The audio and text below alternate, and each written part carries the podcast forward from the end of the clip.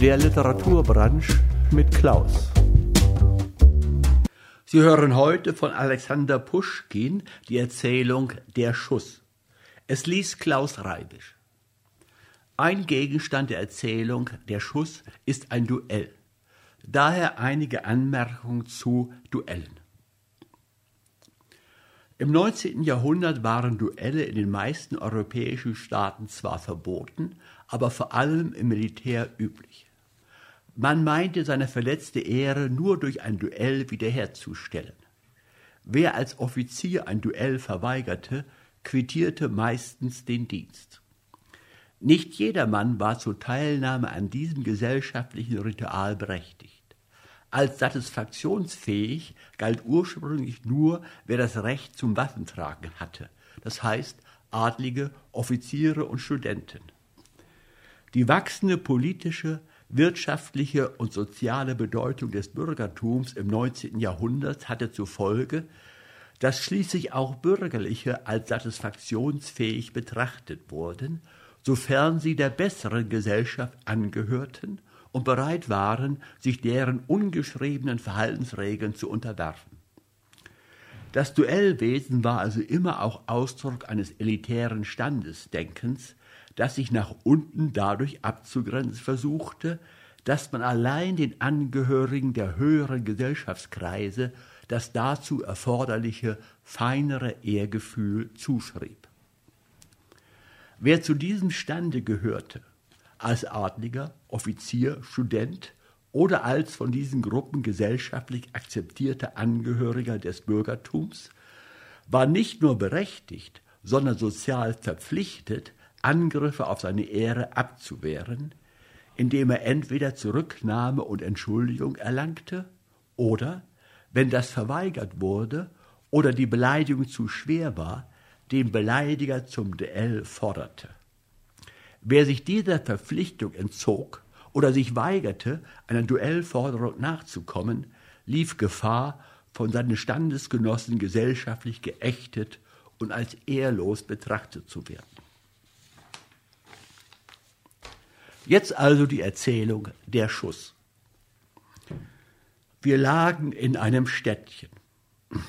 Das Leben eines Linienoffiziers ist ja bekannt morgens Exerzierplatz und Reitschule, Mittagessen beim Regimentskommandeur oder im jüdischen Wirtshause und abends Punsch und Karten. Nur ein einziger Mensch gehörte zu unserem Kreise, ohne Militär zu sein. Er war an die 35 Jahre alt und wurde von uns daher wie ein alter Mann behandelt. Seine Erfahrungen gaben ihm verschiedene Vorzüge vor uns. Zudem hatten sein, seine gewöhnlich finstere Stimmung, sein schroffer Charakter und seine böse Zunge einen mächtigen Einfluss auf unser jugendlichen Gemüter. Etwas Geheimnisvolles umhüllte sein Schicksal.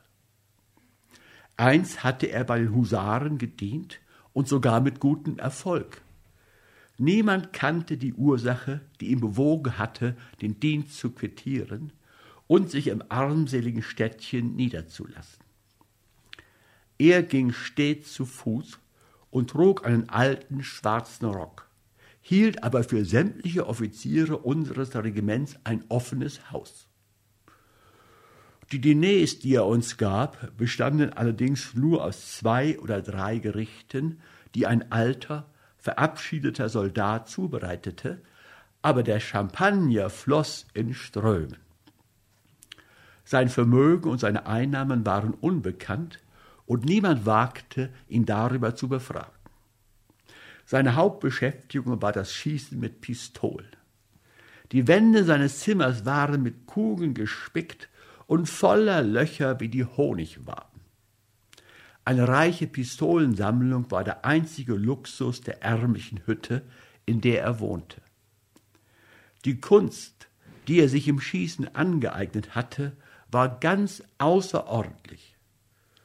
Und hätte er sich erboten, einem von uns eine Birne von der Mütze zu schießen, so würde sich niemand im ganzen Regiment geweigert haben, ihm seinen Kopf hinzuhalten.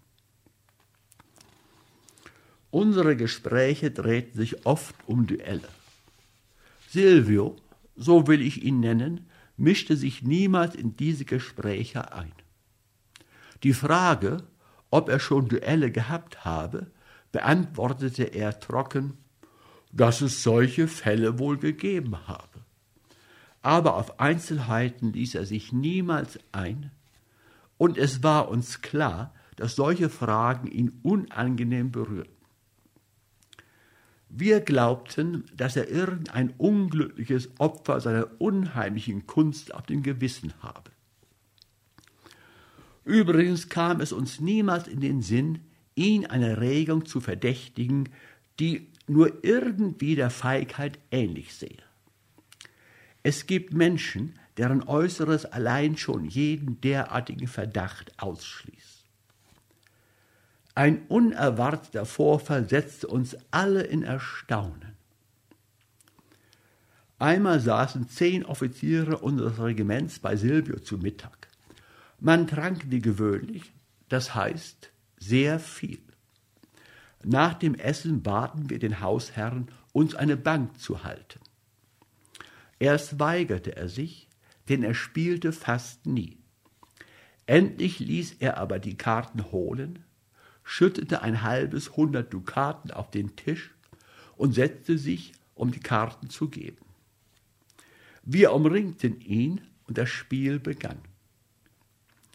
Silvio hatte die Angewohnheit, beim Spiel vollkommen schweigsam zu sein. Niemals stritt er oder ließ sich auf Erklärungen ein. Wenn aber einer der Spieler sich verrechnete, so zahlte er sofort den Überschuss aus und schrieb das Fehlende auf. Wir wussten das schon und hinderten ihn nicht, auf seine Art zu walten. Aber unter uns befand sich ein Offizier, der erst vor kurzem zu uns versetzt worden war. Beim Spiele bog er aus Zerstreutheit eine Ecke zu viel ein. Silvio nahm die Kreide und brachte die Rechnung nach seiner Gewohnheit in Ordnung. Der Offizier glaubte, Silvio hätte sich geirrt und versuchte sich mit ihm auseinanderzusetzen. Silvio fuhr fort, schweigend die Karten auszuteilen. Der Offizier verlor die Geduld, nahm die Bürste und wischte das, was er für irrtümlich angeschrieben hielt, ab. Silvio nahm die Kreide und schrieb es wieder auf der durch den Wein, das Spiel und das Lachen der Kameraden erhitzte Offizier hielt sich für grausam beleidigt. Er griff in seiner Wut einen Messingleuchter vom Tisch und warf ihn auf Silvio, dem es kaum gelang, dem Wurfe auszuweichen. Silvio erhob sich, erbleichte und sagte mit funkelnden Augen Mein Herr, wollen Sie sich entfernen? und danken Sie Gott, dass dies in meinem Hause geschehen ist. Wir zweifelten nicht an den Folgen und betrachteten unseren neuen Kameraden schon als tot. Der Offizier erklärte, dass er dem Herrn Bankhalter jede gewünschte Satisfaktion geben werde und entfernte sich. Das Spiel dauerte noch einige Minuten. Da wir aber merkten, dass der Hausherr nicht mehr bei der Sache war, gaben wir einer nach dem anderen das Spiel auf und kehrten in unsere Quartiere zurück, unterwegs über die Vakanz, die es wohl bald geben würde, sprechend. Am anderen Tag in der Reitschule fragten wir uns schon, ob unser armer Leutnant noch am Leben sei, als er selbst unter uns erschien. Wir richteten an ihn die gleiche Frage.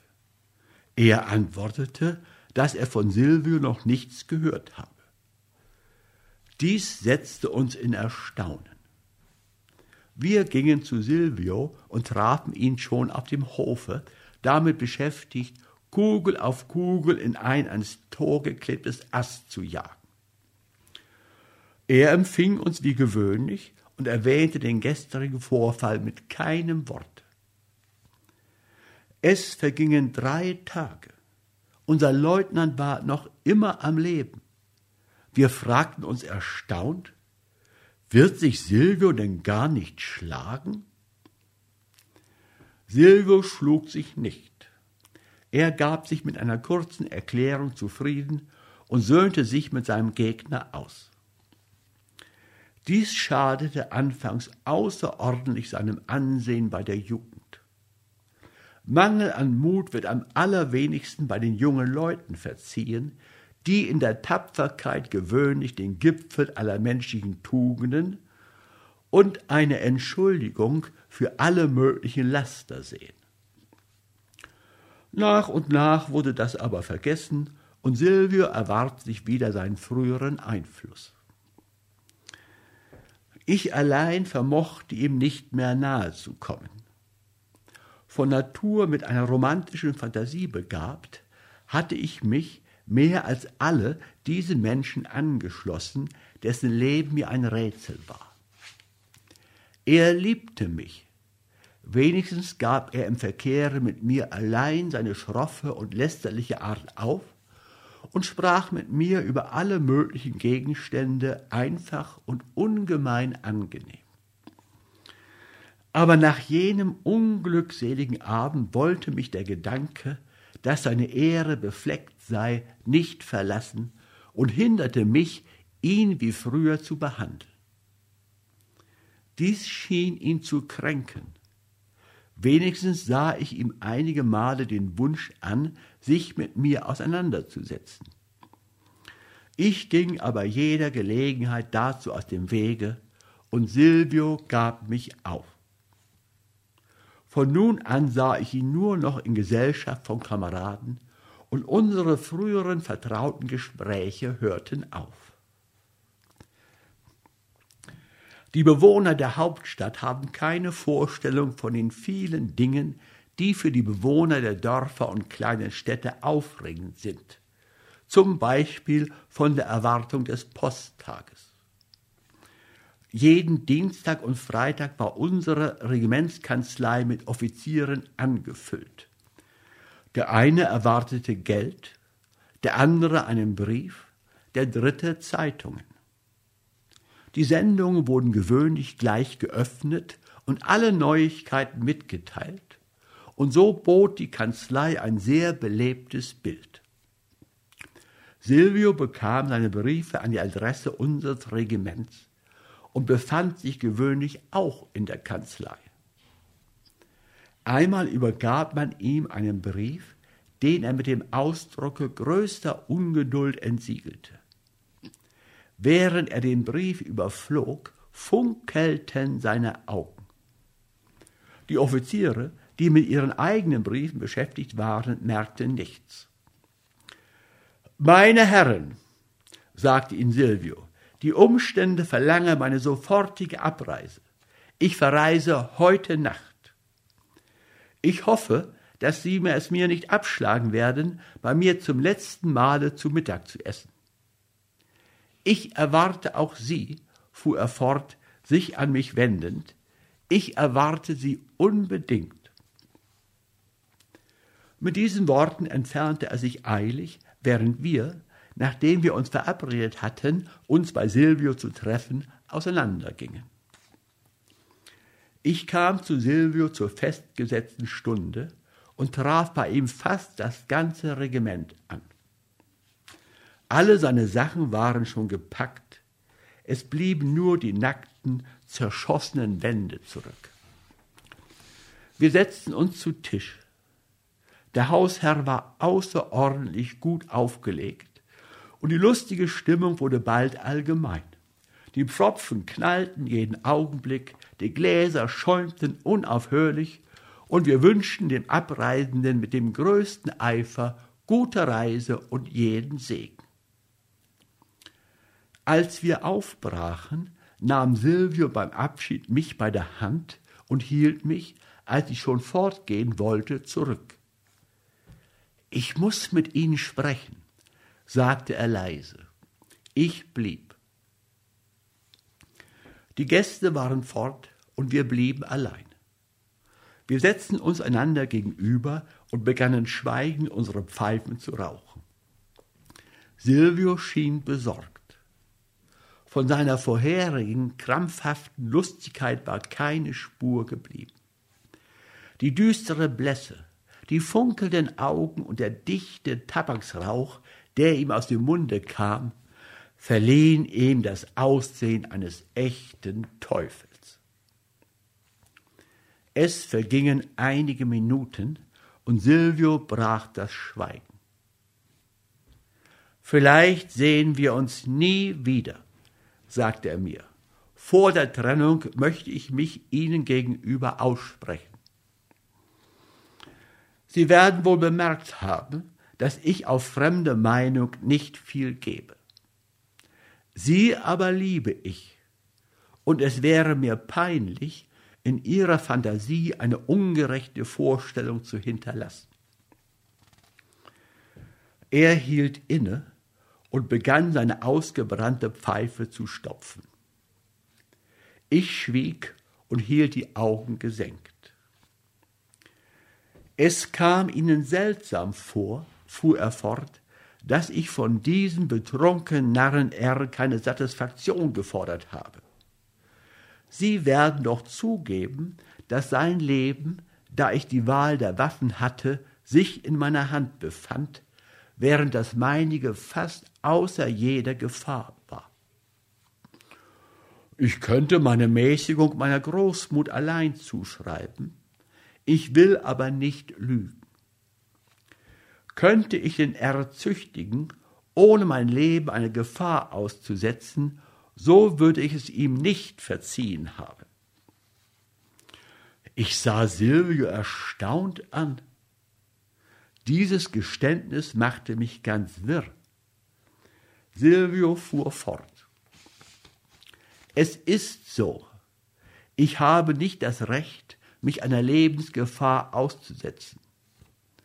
Vor sechs Jahren habe ich eine Ohrfeige bekommen und mein Feind ist noch am Leben. Meine Neugier war im höchsten Grade erregt. Sie haben sich mit ihm nicht geschlagen? fragte ich. Dann haben wohl die Umstände Sie von ihm getrennt. Ich habe mich mit ihm wohl geschlagen, antwortete Silvio. Und hier ist die Erinnerung an unseren Zweikampf. Silvio stand auf und holte aus einem Karton eine rote Mütze mit goldener Quaste und goldener Tresse, wie sie die Franzosen Bonnet de Police nennen. Er setzte sie auf. Sie war zwei Zoll über der Stirne durchschossen. Sie wissen, fuhr Silvio fort, dass ich in einem Husarenregiment gedient habe. Ich war wohl der tollste Offizier in der ganzen Armee. Wir prahlten mit unserer Kunst zu trinken. Duelle gab es in unserem Regiment jeden Augenblick. Ich beteiligte mich an allen, entweder als Zeuge oder als handelnde Person. Die Kameraden vergötterten mich und die Regimentskommandeure, die jeden Augenblick wechselten, betrachteten mich als ein unvermeidliches Übel. So genoss ich ruhig oder unruhig meinen Ruhm, als in unser Regiment ein junger Mann aus einer reichen und vornehmen Familie eintrat. Seinen Namen will ich nicht nennen. Seit ich lebe, habe ich noch keinen so glücklichen und glänzenden Menschen gesehen. Denken Sie sich Jugend, Geist, Schönheit, die tollste Lustigkeit, die verwegenste Tapferkeit, einen wohlklingenden Namen, unglaublichen Reichtum, der sich niemals erschöpfte, und stellen Sie sich nun den Eindruck vor, den er auf uns machte. Meine Vorherrschaft geriet ins Schwanken. Seine Erfolge im Regiment und bei den Frauen brachten mich zur Verzweiflung. Ich suchte einen Streit mit ihm. Endlich, als ich ihn einmal ab einem Balle bei einem polnischen Gutsbesitzer als Gegenstand der Aufmerksamkeit aller Damen und besonders der Hausfrau, mit der ich ein Verhältnis hatte, sah, sagte ich ihm eine platte Grobheit ins Ohr. Er fuhr auf und gab mir eine Ohrfeige. Wir stürzten nach unseren Säbeln. Die Damen fielen in Ohnmacht. Man brachte uns auseinander, und in der gleichen Nacht fuhren wir noch hinaus, um uns zu schlagen. Es war beim Tagesanbruch. Ich stand mit meinen drei Sekundanten an der verabredeten Stelle. Mit unbeschreiblicher Ungeduld wartete ich auf meinen Gegner. Die Frühlingssonne war schon aufgegangen und es fing an heiß zu werden. Ich sah ihn in der Ferne. Er ging zu Fuß, hatte seinen Waffenrock am Säbel hängen und war von nur einem Sekundanten begleitet. Er näherte sich, eine Mütze voll Kirschen in der Hand. Die Sekundanten maßen uns zwölf Schritte ab. Ich hatte als erster zu schießen. Aber meine Wut war so groß, dass ich mich auf die Sicherheit meiner Hand nicht verlassen wollte und ihm den ersten Schuss abtrat, um mich indessen etwas abzukühlen. Mein Gegner wollte darauf nicht eingehen. Es wurde beschlossen, das Los entscheiden zu lassen. Die erste Nummer fiel auf ihn, den ewigen Liebling Fortunas. Er zielte und seine Kugel durchbohrte meine Mütze. Nun war ich an der Reihe. Endlich hatte ich sein Leben in meiner Hand. Ich sah ihn gierig an und bemühte mich, aus seinem Gesicht auch nur einen Schatten von Unruhe zu entdecken. Während er vor meiner Pistole stand, suchte er sich aus seiner Mütze die reifen Kirschen aus und spuckte die Steine vor sich hin, so dass sie mir fast vor die Füße flogen. Seine Gleichgültigkeit machte mich rasend. Was nützt es, dachte ich mir, ihm das Leben zu nehmen, wenn er so wenig Wert darauf legt. Ein böser Gedanke ging mir durch den Kopf. Ich senkte die Waffe. Mir scheint, Sie denken jetzt nicht an den Tod, sagte ich ihm. Sie belieben zu frühstücken. Ich will Sie nicht stören. Sie stören mich nicht im geringsten, antwortete er wollen Sie nur schießen. Übrigens, wie es Ihnen beliebt, Ihr Schuss bleibt Ihnen. Ich stehe Ihnen immer zur Verfügung.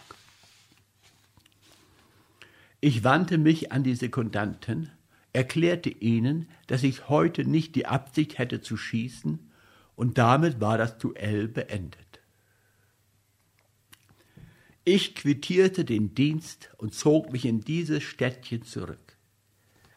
Es ist aber seitdem nicht ein Tag vergangen, an dem ich nicht an Rache gedacht hätte. Nun ist meine Stunde gekommen. Silvio holte aus der Tasche den Brief, den er am Morgen bekommen hatte, und gab ihn mir zu lesen. Jemand, anscheinend ein Bevollmächtigter, teilte ihm mit, dass die bewusste Person sich demnächst mit einem schönen jungen Mädchen verheiraten würde. Sie ahnen wohl, sagte Silvio, wer diese bewusste Person ist. Ich gehe nach Moskau. Wir wollen sehen, ob er den Tod vor der Hochzeit ebenso gleichgültig hinnehmen wird, wie er ihn damals bei seinen Kirschen erwartete. Bei diesen Worten stand Silvio auf, warf seine Mütze auf den Boden und fing an, im Zimmer auf und ab zu gehen, wie ein Tiger in seinem Käfig. Ich hatte ihm regungslos zugehört. Seltsame, widerstreitende Gefühle regten sich in mir. Der Diener kam herein und meldete, dass die Pferde bereit stünden. Silvio drückte mir kräftig die Hand, wir umarmten uns. Er setzte sich in den Wagen, in dem zwei Koffer standen, der eine mit seinen Pistolen, der andere mit seinen übrigen Sachen. Wir verabschiedeten uns wieder und die Pferde sprengten von dannen. Es vergingen mehrere Jahre und die Familienverhältnisse zwangen mich, in ein armes Dörfchen zu ziehen. Ich beschäftigte mich zwar mit der Bewirtschaftung des Gutes, hörte aber nicht auf, im Geheimen meinem früheren lärmenden und sorglosen Leben nachzuseufzen. Am schwersten fiel es mir, mich daran zu gewöhnen, die Frühlings- und Winterabende in voller Vereinsamung zuzubringen. Vier Werst von mir lag ein großes Gut, das einer Gräfin gehörte. Es war nur vom Verwalter allein bewohnt. Die Gräfin war auf ihr Gut nur einmal im ersten Jahre nach ihrer Verheiratung gekommen und hatte hier keinen vollen Monat verbracht. Aber im zweiten Frühling meines Einsiedlerlebens kam das Gerücht auf, dass die Gräfin mit ihrem Manne für den Sommer auf das Gut kommen würde. Sie trafen in der Tat Anfang Juni ein. Die Ankunft eines reichen Nachbarn ist ein wichtiges Ereignis für alle Landbewohner. Die Gutsbesitzer und ihr Gesinde sprechen davon zwei Monate vorher und drei Jahre nachher. Was aber mich betrifft, so muss ich gestehen, dass die Nachricht von der Ankunft der jungen und schönen Nachbarin einen großen Eindruck auf mich machte. Ich brannte vor Ungeduld, sie zu sehen, und so begab ich mich am ersten Sonntag nach ihrer Ankunft nach dem Essen ins Kirchdorf, um den beiden Erlauchten als nächster Nachbar und ergebenster Diener meine Aufwartung zu machen.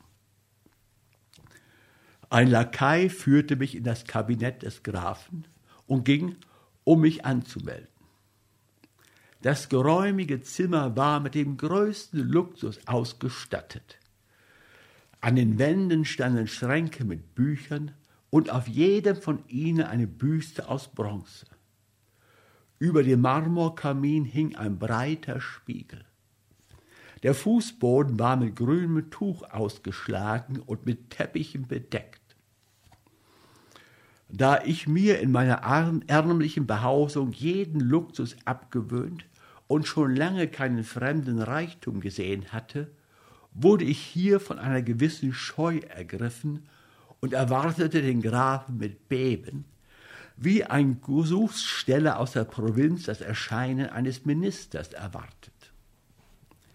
Die Tür ging auf und ein hübscher Mann von etwa 32 Jahren trat ein. Der Graf näherte sich mir mit der herzlichsten und freundschaftlichsten Miene. Ich machte mir Mut und fing an, mich vorzustellen, aber er kam mir zuvor. Seine ungezwungene und liebenswürdige Unterhaltung zerstreute bald meine linkische Scheu. Ich fing schon an, meine gewöhnliche Stimmung wiederzugewinnen, als plötzlich die Gräfin erschien und sich meiner eine noch größere Verlegenheit bemächtigte. Sie war in der Tat eine Schönheit. Der Graf stellte mich ihr vor, ich wollte ungezwungen erscheinen, aber je mehr ich mich bemühte, mir eine ungezwungene Miene zu geben, umso verlegener fühlte ich mich. Um mir Zeit zu lassen, mich zu beruhigen, und mich an die neuen Bekannten zu gewöhnen, fingen sie an, miteinander zu sprechen, wie man es ungezwungen in Gegenwart eines guten Nachbarn tut. Ich fing indessen an, auf und ab zu gehen und mir die Bücher und die Bilder anzusehen. Eines zog meine Aufmerksamkeit auf sich. Es stellte irgendeine Schweizer Landschaft dar. Mich fesselte aber nicht die Malerei, sondern der Umstand, dass das Bild von zwei Kugeln durchbohrt war, die aufeinander saßen. Ein vorzüglicher Schuss, sagte ich, mich an den Grafen wendend. Ja, antwortete er, Es ist ein merkwürdiger Schuss. Schießen Sie gut? fuhr er fort. Nicht schlecht, antwortete ich, erfreut, dass das Gespräch endlich einen mir vertrauten Gegenstand berührte. Auf 30 Schritte Distanz verfehle ich keine Karte. Natürlich mit einer Pistole, die ich schon kenne. Wirklich? fragte die Gräfin mit dem Ausdruck eines großen Interesses. Kannst auch du, mein Freund, eine Karte auf 30 Schritte Distanz treffen? Das wollen wir einmal versuchen, antwortete der Graf. Zu meiner Zeit schoss ich nicht schlecht, aber seit vier Jahren habe ich keine Pistole mehr angerührt. Aha, bemerkte ich, in diesem Falle möchte ich wetten, dass Erlaucht auch auf 20 Schritte Distanz keine Karte treffen werde. Die Pistole verlangt tägliche Übung. Das weiß ich aus Erfahrung. In unserem Regiment galt ich als einer der besten Schützen. Einmal traf es sich, dass ich einen ganzen Monat keine Pistole anrührte, denn die meinigen waren in Reparatur. Und was glauben Sie, erlaucht? Als ich wieder zu schießen begann, verfehlte ich viermal hintereinander eine Flasche auf zwanzig Schritte Distanz. Der beste Schütze, den ich jemals gesehen habe, pflegte jeden Vormittag wenigstens dreimal zu schießen. Der Graf und die Gräfin freuten sich, dass ich so gesprächig geworden war. So, wie schoss er denn? fragte mich der Graf. Nun, erlaucht, wenn er mal eine Fliege auf der Wand sitzen sah. Sie lachen, Gräfin. Bei Gott, es ist wahr. Wenn er eine Fliege sah, rief er gleich, Kuskja, die Pistolen. Kustja bringt ihm die geladene Pistole, paff, und die Fliege steckt schon tief in der Wand. Erstaunlich, sagte der Graf. Und wie hieß er? Silvio, erlaucht. Silvio? rief der Graf und sprang von seinem Platze auf. Sie kannten also Silvio? Gewiss, erlaucht. Wir waren Freunde. Er wurde in unserem Regiment als Kamerad behandelt, aber seit fünf Jahren habe ich von ihm nichts mehr gehört. Also haben auch Sie ihn gekannt, erlaucht? Ja, sogar sehr gut. Hat er Ihnen nicht von einem sehr seltsamen Erlebnis erzählt? Meinen erlaucht vielleicht die Ohrfeige, die er auf einem Balle von einem jungen Taugenichts bekommen hat? Hat er Ihnen nicht den Namen dieses Taugenichtses genannt? Nein, erlaucht, er hat ihn nicht genannt. Ah, erlaucht, fuhr ich fort, die Wahrheit an. Entschuldigen Sie, ich habe es nicht gewusst. Waren Sie es? Ja, ich, antwortete der Graf mit höchst verlegener Miene. Und das durchschossene Bild ist ein Andenken an unsere letzte Begegnung. Ah, Liebster, sagte die Gräfin, um Gottes Willen, erzähle es nicht. Es wird mir schrecklich sein, es zu hören. Nein, entgegnete der Graf, ich will alles erzählen. Er weiß, wie ich seinen Freund beleidigt habe soll er nun hören, wie Silvio sich an mir gerecht hat. Der Graf schob mir einen Sessel hin, und ich hörte mit gespanntester Neugier folgende Erzählung. Vor fünf Jahren habe ich geheiratet. Den ersten Monat verbrachte ich hier in diesem Dorf. Diesem Hause verdanke ich die schönsten Augenblicke und zugleich eine der schrecklichsten Erinnerungen. Abends ritten wir beide aus. Das Pferd meiner Frau scheute, sie erschrak, gab mir die Zügel und ging zu Fuß nach Hause. Ich ritt voraus. Auf unserem Hofe trat ich einen Reisewagen. Man sagte mir, dass in meinem Kabinett ein Mann sitze, der seinen Namen nicht nennen wollte und einfach gesagt habe, dass er mit mir etwas zu erledigen hätte. Ich trat in dieses Zimmer und erblickte in der Dunkelheit einen mit Staub bedeckten, bärtigen Mann. Er stand hier am Kamin. Ich ging auf ihn zu und versuchte mich zu erinnern, wo ich dieses Gesicht schon einmal gesehen hätte. Du hast mich nicht wiedererkannt, Graf? fragte er mit zitternder Stimme. Silvio, rief ich aus. Und ich muss gestehen, ich fühlte, wie mir die Haare zu Berge standen. Ja, das bin ich, fuhr er fort ich habe noch einen Schuss und bin hergekommen, um meine Pistole zu entladen. Bist du bereit? In seiner Seitentasche steckte wirklich eine Pistole. Ich maß zwölf Schritte ab, stellte mich dort in den Winkel und bat ihn zu schießen, ehe meine Frau zurückkäme. Er zögerte und verlangte Licht. Man brachte Kerzen. Ich schloss die Türe zu, befahl, niemand hereinzulassen und bat ihn wieder zu schießen. Er holte seine Pistole aus der Tasche und zielte. Ich zählte die Sekunden und dachte an sie. So verging eine entsetzliche Minute. Silvio ließ die Hand sinken. Es tut mir leid, sagte er, dass die Pistole nicht mit Kirschkernen geladen ist. Die Kugel ist schwer. Ich habe das Gefühl, dass es kein Duell sei, sondern ein Mord. Ich bin nicht gewohnt, auf einen Wehrlosen zu schießen. Fangen wir von vorn an losen wir, wer zuerst schießen soll.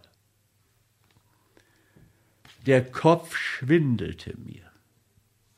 Ich glaube, ich wollte darauf nicht eingehen. Endlich wurde noch eine Pistole geladen. Wir rollten zwei Zettel zusammen.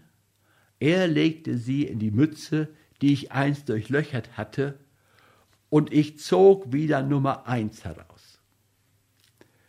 Du hast teuflisches Glück, Graf, sagte er mit einem Lächeln, das ich niemals vergesse. Ich begreife nicht, was mit mir los war und wie er mich dazu hat zwingen können. Aber ich schoss und traf dieses Bild hier. Der Graf zeigte mit dem Finger auf das durchbohrte Bild. Sein Gesicht glühte wie Feuer. Die Gräfin war weißer als ihr Taschentuch. Ich konnte mich nicht eines Ausrufes enthalten. Ich schoss, fuhr der Graf fort, und fehlte Gott sei Dank. Nun begann Silvio. In diesem Augenblick war er wirklich schrecklich, begann Silvio zu zielen. Plötzlich geht die Tür auf Mascha stürzt herein und wirft sich mir schreiend um den Hals. Ihre Gegenwart gab mir meinen Mut wieder. Liebste, sagte ich ihr, siehst du denn nicht, dass wir scherzen? Wie erschrocken du bist. Geh, trink ein Glas Wasser und dann komm wieder zurück. Ich will dir einen alten Freund und Kameraden vorstellen. Mascha wollte mir nicht recht trauen.